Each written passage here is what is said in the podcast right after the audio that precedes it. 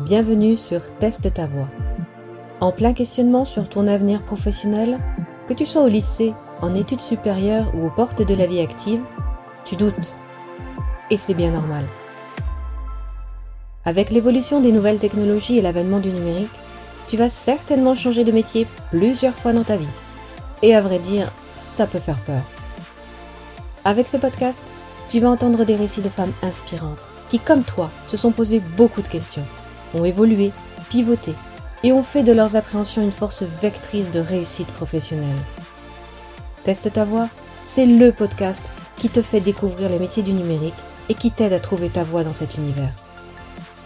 Je suis Anaïs Calmont, fondatrice de Try et j'accompagne les jeunes femmes à transformer leurs qualités personnelles en compétences professionnelles à tester leur choix d'orientation dans la vraie vie. Try c'est un réseau professionnel d'entraide féminin qui te donne toute la force et les bonnes ondes pour réussir ta vie professionnelle. Bonjour à toutes et bienvenue sur Teste ta voix, le podcast qui t'aide à découvrir les métiers du numérique et à trouver ta voie professionnelle dans cet univers. Aujourd'hui, je reçois Nina Ramen. Ingénieure en chimie, elle a changé de voie pour devenir copywriter. Nina est également la créatrice de la newsletter Culottée, qui vise à déconstruire les stéréotypes de genre, inciter les femmes à être ambitieuses et casser le fameux plafond de verre. Une femme vraiment inspirante. Bonjour Nina, ravie de te recevoir dans ce podcast. Bonjour Anaïs, merci pour l'invitation. Alors pour démarrer cette interview, est-ce que tu peux nous expliquer dans un premier temps en quoi consiste ton métier? Alors, moi, je suis copywriter, writing avec un W. Ça n'a rien à voir avec le copyright, qui est le droit de la propriété intellectuelle, et le petit C qu'on voit en haut à droite, là, des, noms. Le copywriting avec un W, c'est l'art de vendre avec les mots. Vendre au sens large du terme, au sens de créer de l'engagement. Donc, ça va être sur les réseaux sociaux, notamment euh, sur LinkedIn, comment tu obtiens un like, un commentaire. Euh, ça va être une, une newsletter, comment tu fais en sorte que les gens l'ouvrent, les gens cliquent, et finalement, euh, sur les pages de vente, comment tu fais en sorte que les gens cliquent sur le bouton acheter. Donc c'est euh, globalement comment tu crées de l'engagement simplement avec les mots, comment tu convaincs quelqu'un de cliquer sur un bouton quand il est à des milliers de kilomètres de toi. La question phare du podcast Teste ta voix, tu voulais faire quoi comme métier quand tu étais petite? Je voulais être psychiatre. Et euh, pourquoi ce choix? Euh, parce que euh, ça m'intéressait de prendre soin des autres. Euh, la santé mentale, j'ai toujours trouvé que c'était quelque chose de très important. Et, j'étais hyper intéressée aussi par la psychologie, par la manière dont les gens réfléchissent, par un peu les, leviers qu'il pouvait y avoir. L'esprit humain, en tout cas, m'a toujours, je pense, fasciné. Et c'est pour ça que je voulais faire ça. D'accord.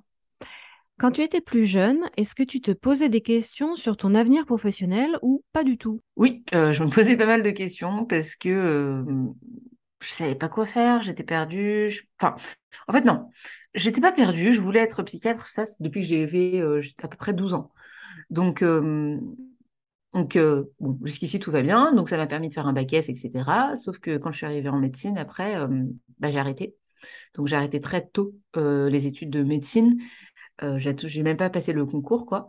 Et c'est vraiment là où j'ai commencé à me poser des questions parce que ben, je me suis dit, OK, ben, je voulais être psychiatre depuis toute ma vie. Maintenant, euh, médecine, euh, c'est horrible les études, donc je ne vais pas faire ça.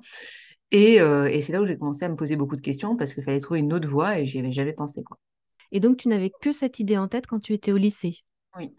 Et quelles étaient tes qualités personnelles quand tu étais enfant ou adolescente qui aujourd'hui correspondraient à tes compétences professionnelles?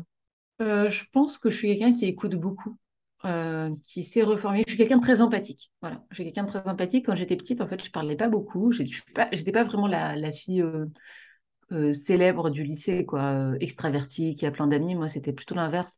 J'étais plutôt introvertie. J'avais pas beaucoup d'amis. jusqu'à jusqu'au lycée, jusqu'en terminale, j'avais qu'une seule amie qui s'appelle Laura, qui est encore une de mes amies d'ailleurs. Euh, mais, mais voilà, j'avais très peu d'amis et quand on parle pas beaucoup, ben, en fait, on écoute parce que quand les gens parlent, ben, on, voilà, et que nous on parle pas, ben, on se met à les écouter.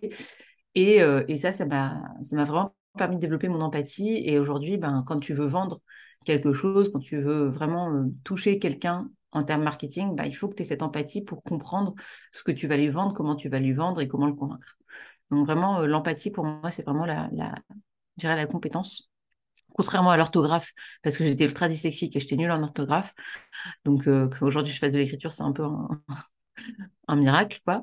Euh, mais en, tout cas, contrairement à l'orthographe, je dirais l'empathie, Te souviens-tu de ton tout premier stage ou poste en entreprise et comment tu te sentais à l'époque et comment tu as vécu ton entrée dans la vie active?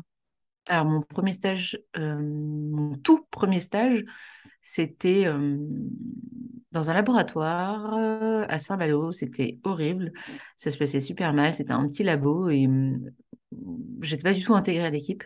qui était probablement très sympa, mais en tout cas, moi, voilà, il y a quelque chose qui passait pas, quoi, visiblement. Et j'étais assez seule parce que bah, j'étais seule, j'étais loin de chez moi. et franchement, c'était, enfin, je faisais un sujet qui était super dur et j'avais pas vraiment de, de, guide sur le sujet, donc j'étais un peu perdue et, et j'aimais pas du tout ce que je faisais. Aujourd'hui, as-tu identifié soit des éléments, des situations ou alors encore des personnes qui t'ont fait évoluer, qui t'ont fait prendre conscience de tes qualités et de tes compétences? Je dirais que les personnes qui m'ont fait le plus prendre conscience de mes qualités de mes compétences, c'est ma communauté. Euh, en fait, euh, quand j'ai commencé à écrire, les gens, j'ai eu, beaucoup de retours positifs. Les gens ont vraiment, vraiment apprécier ce que j'écrivais. Et c'est eux, en fait, qui m'ont fait prendre conscience de ça. Aujourd'hui, j'ai 60, enfin, je suis une espèce de micro-influenceuse sur LinkedIn, quoi. Et, euh, et c'est le fait d'avoir tous ces gens qui me lisent, qui m'ont fait prendre conscience que, ben, en fait, euh, j'écrivais peut-être pas si mal que ça. Même si, euh, quand j'étais petite, on n'arrêtait pas de me dire que j'étais dyslexique, que écrire, c'était pas, pas fait pour moi, etc.. As-tu été témoin ou vécu des situations sexistes, des remarques désobligeantes et qu'as-tu ressenti? Euh, c'est pas parce qu'on t'a jamais dit t'es une femme donc t'es moins compétente que t'as pas vécu de situation sexiste. Euh, moi, ce que j'interprète comme une situation sexiste, c'est notamment quand j'étais en en séminaire d'équipe, en réunion, et bah moi je donnais une idée, je donnais une idée pardon, et, euh, et, les gens l'écoutaient moyennement, ou en tout cas appliquaient pas trop ce que je disais, alors que moi j'étais sûre d'avoir raison. Et quand il y avait un mec qui disait, notamment une personne que j'ai en tête, bah, en fait, lui, tout le monde l'écoutait, et puis en fait, euh, on disait, ah bah oui, c'est vrai, il a dit ça. Donc, mmh. donc là, je, je l'ai vraiment senti. Qu'est-ce qui te motive au quotidien et qui te fait te lever le matin? Permettre aux gens d'écrire et d'exprimer leurs idées, leurs pensées, leurs paroles, et leur permettre de faire du business parce que pour moi, c'est un, un énorme levier d'émancipation. Et as-tu un rôle modèle féminin qui t'inspire aujourd'hui, une sorte de référence pour toi? J'en ai pas une, en fait, j'en ai plusieurs. Moi, je suis entourée de femmes toute la journée. Je travaille qu'avec des femmes. Et euh, toutes les personnes, qui... et j'ai beaucoup d'amis IES, évidemment. Et en fait, elles sont toutes, euh, elles ont toutes chacune quelque chose que j'admire euh, vraiment. Et je m'inspire de toutes les femmes qui m'entourent parce que Enfin, j'en ai pas une que, que, je mets au-dessus des autres.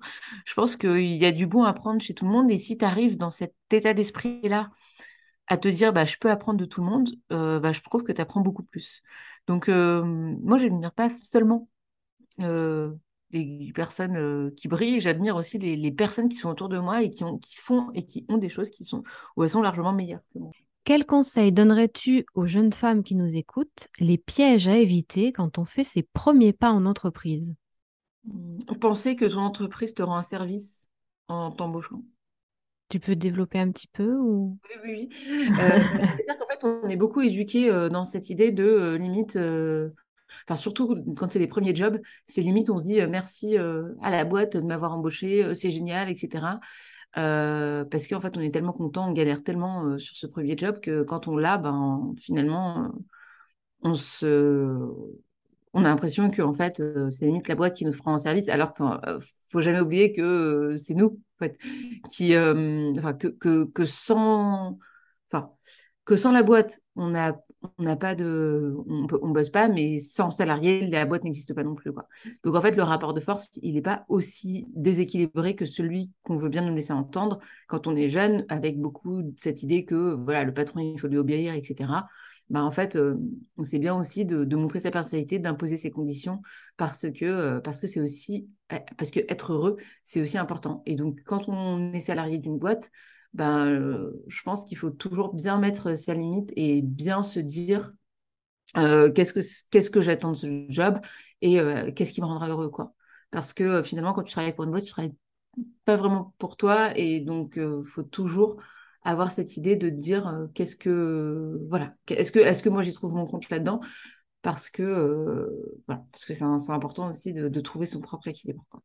Et c'est valable aussi quand on n'est pas salarié, mais, mais quand on n'est pas salarié, je veux dire, on dédie son temps à s'enrichir nous-mêmes, tu vois. Je veux dire, quand moi je travaille 80 heures par semaine, je travaille pour moi, quoi. Donc, je me dis, bon, au pire, c'est pas perdu, quoi.